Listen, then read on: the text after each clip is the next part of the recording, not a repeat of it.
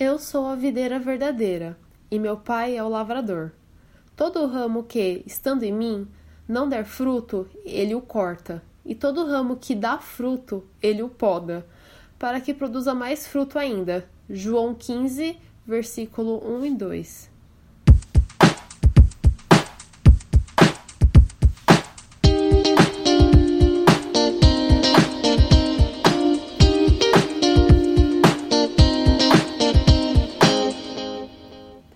Olá, ouvintes do Palavra do Dia, tudo bem?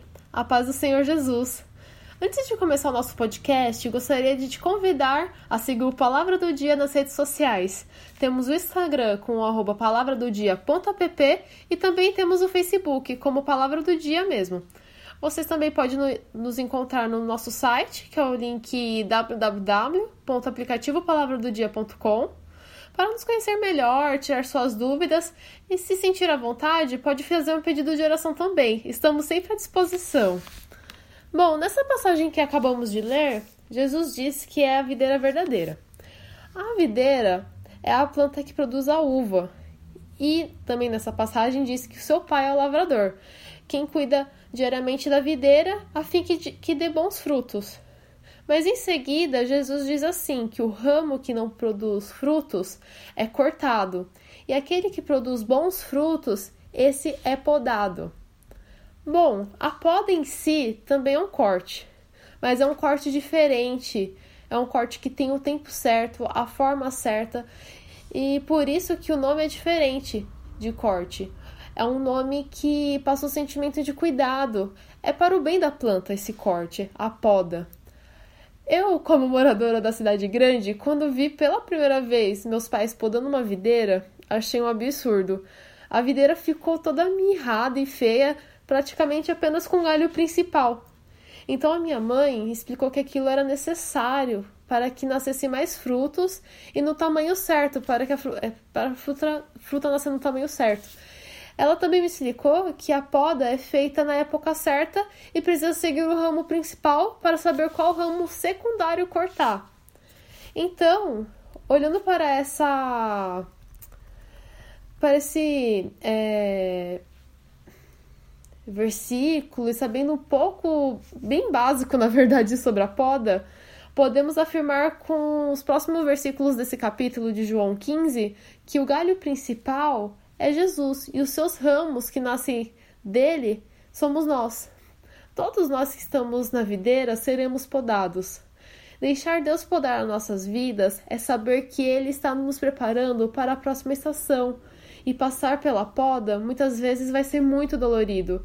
É retirar aquilo que está em nós e que pode aparentar ser bonito. Os galhos podados não são só aqueles que estão secos, mas também aqueles que estão com folhas e aparentemente fortes. Mas só Deus, que é o lavrador, sabe se aquele galho específico em nossa vida vai realmente produzir frutos. Se temos o conhecimento dessa palavra sobre a poda, que existe o tempo que precisamos ser podados, vamos lembrar que depois, na época certa, nascerão flores e frutos, e tudo que passamos tinha um objetivo. A poda nos deixa mais fortes e principalmente o nome de Jesus está sendo glorificado. É, não, e também não se engane e nem se compare com outros galhos que parecem estar bem, cheios de folhas e bonitos, pois aquele galho bonito, se não der fruto, será cortado e lançado ao fogo. É, tenha bom ânimo e olhe sempre, não olhe para os lados, olhe sempre para o galho principal, que é Jesus, de onde vem o seu ramo. E para finalizar, quero terminar lendo o restante dessa passagem que está em João 15, versículo do 3 ao 5. Vou ler aqui.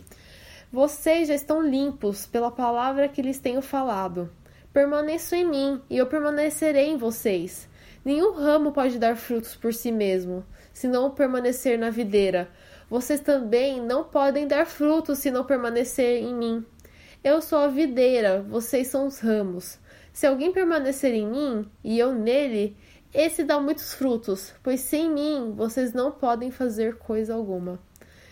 E para finalizar aqui, quero dizer que permaneçam em Cristo, saiba que a poda é um tempo necessário, mas na época certa você estará forte e com frutos para a glória e honra do Senhor Jesus.